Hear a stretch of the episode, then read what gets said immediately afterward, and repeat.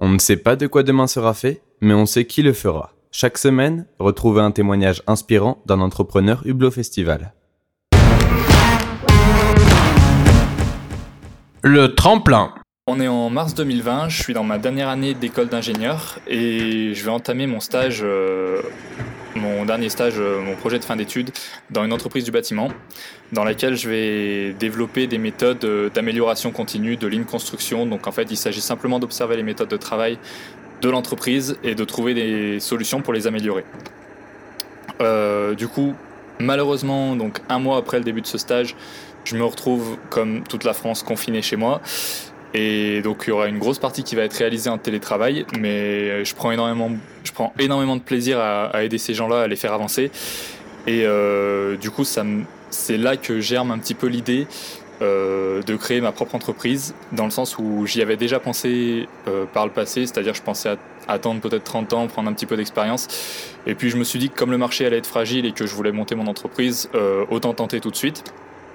Du coup, c'est quelque chose que j'ai fait, donc j'ai d'abord fini mon stage bien comme il faut, j'ai validé mon diplôme et donc fin juin, je me suis attelé euh, pleinement à mon projet. Euh, donc d'abord, j'ai commencé par euh, créer un site web, créer des plaquettes, créer des cartes de visite, choisir un joli logo, choisir un joli nom, ce genre de choses, donc un petit peu tout ce qui, tout ce qui est classique dans la, dans la création d'entreprise. Et puis donc je passe vraiment mon été à faire ça. En fait, on est sur la côte d'Azur et moi je travaille sur mon site web. Et puis euh, en septembre, euh, je vais aller rendre visite à de la famille euh, au Baléares, chez qui je vais rédiger des, guides pratiques en fait, qui sont un petit peu des résumés des formations que j'ai créées. dans le but un peu de les vendre sur internet. donc voilà, je travaille un petit peu sur différents projets comme ça en parallèle. Et donc je me retrouve avec une offre assez, assez consistante en octobre et donc il est temps de commencer à démarcher les entreprises. Donc, à compter de novembre 2020, euh, je me fixe un objectif, c'est de contacter au moins 10 entreprises par jour. Euh, donc c'est très lourd. Pendant deux mois, ça va être euh, tout le monde est confiné en plus, mais pas le bâtiment. Donc le bâtiment doit répondre à des, des mesures très strictes. Donc ils n'ont pas trop le temps de se faire démarcher par des consultants, surtout quand ils les connaissent pas. Donc là, on a une période vraiment très difficile où je où vraiment je suis en déprime et c'est vrai que je vais arriver à, je vais arriver à la fin de l'année et je vais me retrouver complètement euh, déprimé. Et je me dis ça, ça fonctionnera pas, ça va être très difficile et on va voir ce qui se passe un petit peu l'année prochaine et si les, si les projets démarrent un petit peu. On va laisser passer un petit peu de temps. Arrive donc janvier et là j'ai une nouvelle piste, euh, une nouvelle ancienne piste donc qui s'active en fait. Euh, il s'agit d'un, d'un des d'une des premières personnes que j'ai contactées donc c'est le numéro 2 de mon école en fait qui a contacté une personne d'une autre école. Et cette personne-là a besoin en fait dans son association de consultants d'un consultant en ligne construction donc qui est exactement mon sujet. Et donc en fait après un appel et puis un rendez-vous en visio donc de négociation et de choses comme ça, on arrive à se mettre d'accord sur des tarifs.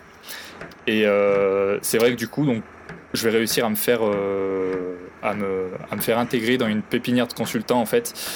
Euh, afin de faire des prestations euh, pour eux. Et donc, euh, c'est des objectifs assez importants qui vont jusqu'à 100 jours à l'année. C'est une piste très très inattendue qui est sortie, euh, voilà, qui n'était pas du tout le type de contrat auquel je m'attendais. Moi, je m'attendais plus à faire des, petits contrats pour des entreprises un petit peu de façon singulière et puis après de, de grossir petit à petit. Et en fait, on se rend compte en tâtant le marché que ça se passe pas du tout comme ça et qu'en fait, pour, euh, dans le contexte où on est, c'est plus les associations qui vont être intéressées euh, pour euh, que vous soyez prestataire en leur nom. Et du coup, ça donne lieu à des beaucoup plus gros contrats auxquels on n'aurait pas forcément pensé en premier lieu, mais qui sont très intéressants pour le business.